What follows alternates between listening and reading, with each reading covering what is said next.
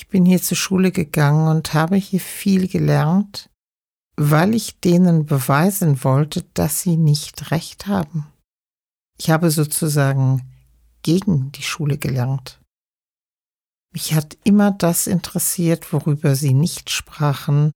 Ja, ich habe ihnen früh unterstellt, dass sie was verschweigen. Ich habe früh die Verbrechen hinter dem Schweigen vermutet. Ich habe ihre Nazi-Vergangenheit immer geahnt.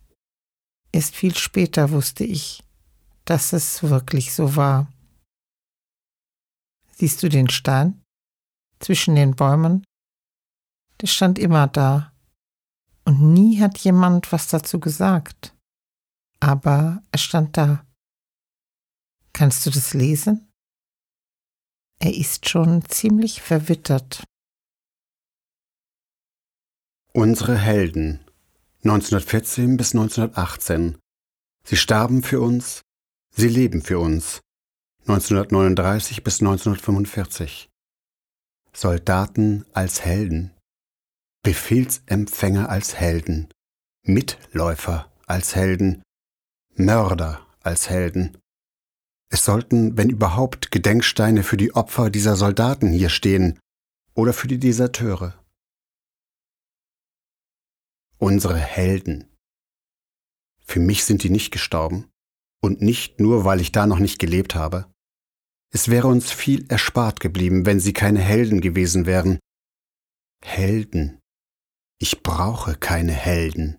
Wir lassen die mal hier und gehen weiter zur Straße und da nach links den Berg hoch. Helden. Ich will keine Helden. Und nun diese Helden des Alltags. Was soll das sein? Das ist doch ein Trick. Da klatschen wir auf den Balkonen und sagen Danke und nennen sie Helden, damit sie weiter unterbezahlt arbeiten? Helden. Wofür brauchen wir diese ganze Heldenrhetorik? Eine Supermarktkassiererin ist doch keine Heldin, weil sie ihren Beruf weitermacht. Es ist gut, wenn sie besser bezahlt wird, überfällig. Aber um Menschen angemessen zu bezahlen, muss ich sie doch nicht Helden nennen. Auf der Straße nach links hoch. Im Gegenteil. Ein Held opfert sich doch für die Sache auf. Ein Helden muss man nicht bezahlen. Ein Held bekommt keinen Lohn und schreibt erst recht keine Überstunden. Also können Supermarktkassiererinnen gar nicht Heldinnen sein. Und ein Arzt, der sich bei der Arbeit ansteckt, ist doch deshalb kein Held. Der hatte Pech oder hat nicht aufgepasst. Und es macht seine Arbeit nicht besser, wenn er selbst krank wird. Im Gegenteil. Und dann diese Kriegssprache. Das Virus bekämpfen. Das Virus unterdrücken. Das Virus in den Griff kriegen. Das Virus zurückdrängen. Olaf Scholz hat die Bazooka rausgeholt wie kämpft man denn bitte gegen ein unsichtbares Virus? Und jetzt werden wir alle Helden im Kampf gegen das Virus? Was bitte sind da die Heldentaten? Abstandsregeln beachten? Maske tragen?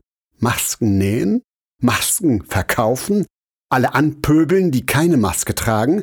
Die Polizei rufen, wenn die Nachbarn eine Corona-Party feiern? Oder im Gegenteil, tragen die wahren Helden keine Maske und treten dem Gegner mit offenem Visier entgegen? Wenn die Rebschlägerbahn links abgeht, warte, bis der fertig ist mit seinen Helden. Und die, die krank werden, die sind dann die Helden oder die Verlierer?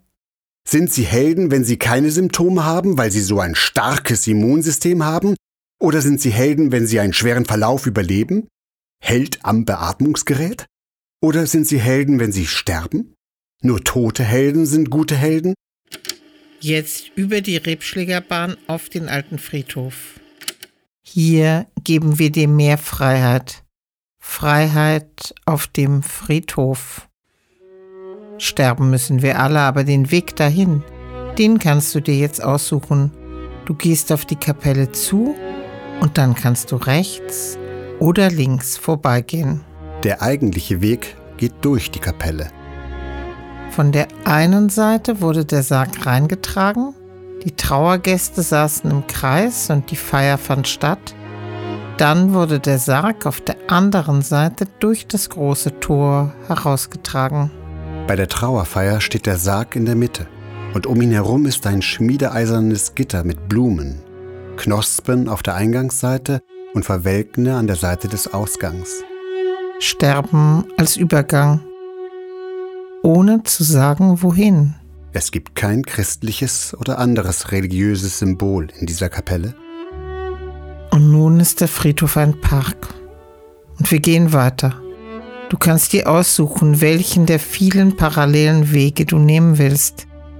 Wir treffen uns bei der runden Rasenfläche auf einer Parkbank. Der Friedhof ist nun ein Park. Alle, die hier um Angehörige trauern könnten, leben selbst lange schon nicht mehr. Die Erinnerung an die Verstorbenen ist verblasst. Ihre Namen stehen noch da. Du kannst sie lesen. Aber dazu müssen wir wohl aufhören zu reden.